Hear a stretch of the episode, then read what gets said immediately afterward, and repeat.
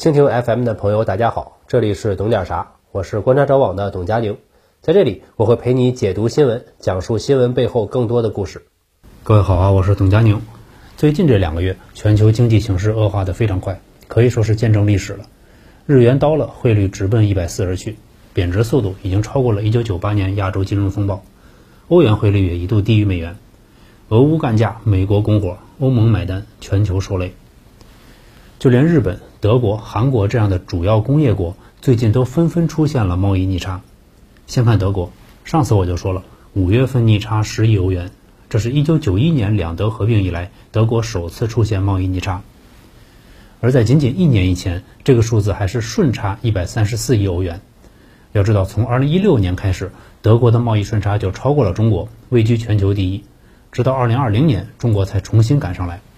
德国从世界第一顺差国变成逆差国，就在两年之间。逆差越多越幸福，这种话德国人听了一定会不开心。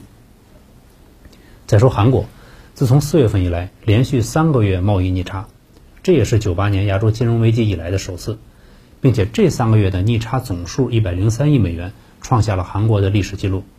韩国贸易协会立刻展开调查，发现最大的变动竟然出现在半导体领域。五月份。韩国从中国大陆进口半导体的数额同比增长百分之四十一，而对中国大陆出口半导体仅增长了百分之十一。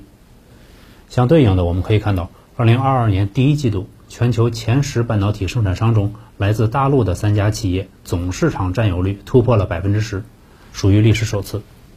目前全球增长最快的二十家芯片公司，中国占十九家。结合韩国的贸易数据，可以说是对得上的。日本这边已经连续第十个月陷入贸易逆差，五月逆差一百七十八亿美元，跃居日本历史上单月第二高。法国五月逆差一百三十一亿欧元，也是历史最高纪录。这些都算是主要的高端制造业国家。那么低端制造业国家呢？先让我们把目光投向那个神秘的东方国度——印度。六月，印度出口增长百分之十六点八，很不错，而进口暴涨了百分之五十一。逆差二百五十六点四亿美元，比去年这个时候足足扩大了百分之两百六十七，创下历史最高。越南五月逆差十七点三亿美元，六月扭亏为盈，小赚二点六亿美元。很多网友怀疑这个数不如原神的海外月流水。越南二零二零年顺差两百亿美元，二一年下滑到四十亿，今年上半年只剩七点一亿了。制造业国家纷纷陷入逆差，那钱去哪儿了呢？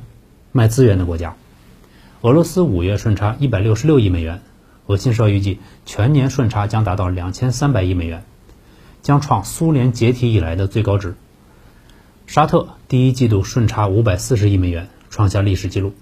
阿联酋的情况也差不多，属实躺着就把钱赚了。澳大利亚一百零八点三亿美元，创历史第一。加拿大五十三亿加元，十四年来最高。发生这种情况最大的原因还是通胀。二零二零年疫情来临之后，美国立刻宣布无限宽松，大量印制美元。疫情之前，美联储的资产负债表规模大概是四点二万亿美元，到今年五月，这个数字变成了九万亿，翻了一倍还多。美国这两年印钞的数量等于过去四十年的总和，占到美元流通总量的百分之三十八，这已经不是放水了，根本就是决堤。现代货币的根本是国家信用。你印了这么多，信用早就稀释了，拿来换我的石油矿产就得加钱。从二零二零年开始，原材料和大宗商品价格一路走高，当时中国外贸行业抱怨的声音非常大，很多国家不得不跟着放水，试图被收割的慢一点。疫情之前，全球经济的通胀率一般不超过百分之二，而二零二一年达到了百分之四点三，有一半的发达国家和七成的新兴国家通胀超过了百分之五。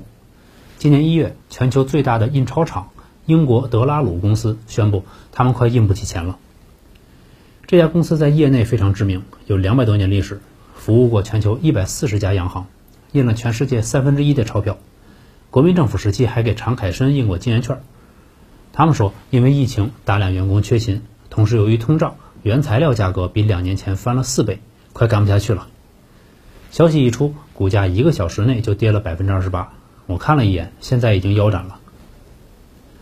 这个循环是不是很奇妙？越印钱越通胀，原材料成本越高，最后印钞厂破产了。到了今年，俄乌战争又进一步推高了能源价格，为大通胀猛踩了一脚油门。前几天我做了一期视频，欧洲要制裁俄罗斯能源，俄罗斯马上减少了能源出口，导致德国能源进口价格大涨。来自美国的自由气更是趁机涨到了两年前的九倍。七月十四日，俄罗斯又宣布，因为遭遇不可抗力，我们不得不对某些国家断气一日。一查某些国家指的是谁，首当其冲又是德国。还是同一天，德国能源监管局长穆勒出来宣布，从二零二三年起，德国天然气可能再涨三倍，民众应该做好呜呼起飞的心理准备，并且强调最好现在就开始存钱。免得明年交不起四千五百欧元的暖气费。德国家庭可支配收入是三千六百八十一欧元，也就是人均将近一万三千人民币，一个暖气费就要花掉两个多月的收入。就算是赚欧元花欧元，也不是这么个花法。西方国家当然就不干了，有喷俄罗斯的。德国气候行动部长说：“这是普京分裂我们社会的策略，德国人民洗不起热水澡，责任全在俄方。”有喷自家人的，拜登内涵美国石油巨头埃克森美孚，称他们今年赚的比上帝还多。写信给雪佛龙、壳牌等能源公司，希望他们做出一个违背资本祖宗的决定，少赚点钱，多产点油。还有骂盟友的，挪威是欧盟第二大天然气供应国和第三大原油供应国。波兰总理莫拉维茨基算了一笔账，今年给挪威的钱大概是去年的四五倍。莫拉维茨基心想：“这账我不算还好，一算可就得跟你掰扯掰扯了。”五月的讲演里，莫拉维茨基怒斥挪威不要脸。现在全球都水深火热，你挪威居然大发战争财，人不能，至少不应该。他提议挪威政府应该立刻分享这些不义之财，并鼓励年轻人做雪花，一起网暴挪威。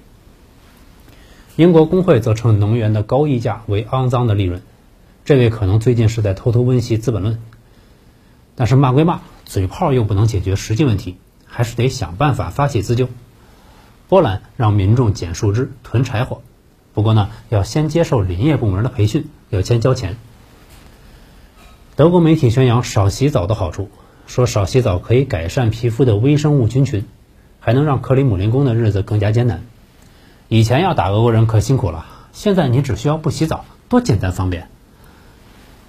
六月，德国副总理哈贝克再次号召民众减少洗澡时间，并且夸荷兰，说他们已经发起了一项运动，比谁洗澡洗得快，能五分钟解决的事儿，绝不花十分钟。只要你洗得快，普京就追不上你。这里得提一句啊，我们在家还是要多洗澡、多冲凉。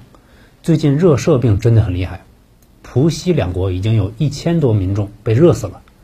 这两个国家一共也就两个上海的人口，比例可以说是相当夸张。而面对四十度的高温，英国副首相拉布居然发言称，大家应该享受夏日的阳光，惹来英国网友一片嘲讽。英国首相约翰逊呢，因为经济太差，压不住通胀，已经宣布提桶跑路。说实话，最近欧洲新闻看多了，我总怀疑是外媒在试图对全球发起降质打击，不然无法解释这么多大无语事件。通胀的害处显而易见，不是在洗澡上，而是生产和消费双双受挫。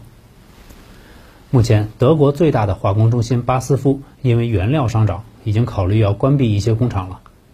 它处在整个制造业的开端，业务范围很广，大多是一些基础工业品，比如乙烯、丙烯、乙炔、合成器、氨等化学品，还有塑料、纤维、化肥、汽车涂料等等。它一拉垮，后面相关的产业全部都受影响。这两个月，德、法、英、荷的工人、农民都发起了大规模罢工和抗议。有的是因为环保政策损害了收益，有的是因为通胀导致生活必需品上涨，闹得沸沸扬扬。荷兰警察甚至向民众开枪，网友怒喷：难道这里是美国吗？率先开闸的美国也不好过，前两天刚公布的六月份通胀高达百分之九点一，创四十年的新高。食品杂货店的价格比去年上涨了百分之十二，餐厅和快餐店的价格涨了百分之七。美国媒体调查，现在美国家庭要想维持跟去年一样的生活，每月要多花三百四十亿美元，大概是两千三百块人民币。发展中国家就更不用说了，像斯里兰卡这样的，整个国家都已经破产，买不起能源和粮食。整个五月，斯里兰卡通胀高达百分之四十，食品价格上升百分之六十。一份咖喱饭原先是十七块人民币，现在是四十三块人民币。原材料暴涨，消费端疲软，两者综合一下，贸易逆差就这么来了。面对这么严重的通胀，怎么办呢？自然要想办法往回收。五月份各国出口雪崩的第二个原因就是美国提前进入加息阶段。造成一些主要货币相对于美元大幅贬值，进一步抬高了进口成本。日本一直幻想日元贬值可以带动自家的出口回到广场协议之前，现在梦想中的大贬值终于来了。专家称，日元对美元很可能跌破一百五十比一。好消息是低价刺激了消费和出口，一部 iPhone 在日本能便宜一千三百块人民币，外国人纷纷到日本购物，甚至出现了视频买房。坏消息是能源涨价。石油进口价格涨百分之一百四十七，煤炭涨百分之二百六十八，天然气涨百分之一百五十五，一合计，贸易逆差创下历史第二高，净给原材料国打工了。逆差潮的第三个原因是疫情导致的供应链不稳定，四分之三的美国企业面临供应链问题，最常见的就是原材料供应不足、运输问题、生产延迟。六月，德国有九成的企业缺乏生产所需要的零件。汽车行业受影响比较大，订单积压创下历史新高。最后还有一个微不足道的原因，就是另一个来自东方的神秘力量。中国上半年进出口总额三万亿美元，顺差增长将近百分之六十，尤其是六月份，同比增长百分之九十六，一个月赚了将近一千亿美元的顺差，创下了新的纪录。这钱吧，其实也没多少，也就能造二三十艘零零三航母。以汽车产业为例。国外因为供应链问题缺乏芯片，大量汽车订单转移到中国，导致中国汽车出口史无前例的飞速增长。同时，在这波收水中，人民币基本锚定美元，相对于日元、欧元等主要货币也大幅升值，被收割的不多。意料之中的是，红眼病很快就来了。德国联邦安全政策学院向政府提出建议，要将减少对中国的原材料依赖上升到国家安全战略层面。德国工业联合会原材料部门的负责人表示，现在对中国原材料的依赖已经超过了对俄气的依赖。欧盟委员会主席冯德莱恩也说，用于电动汽车的锂、制氢的铂、太阳能模块的硅和百分之九十八的稀土都来自中国，这是不可持续的，需要改变。这些例子还有很多，我就不一一介绍了。这些数据和案例足以见得，机会是留给有准备的人，发展的根本还在于修炼内功。在这个愈发比烂的世界里，我们可能也会受到牵累，只不过保持头脑清醒、脚踏实地、实事求是，才能安稳度过。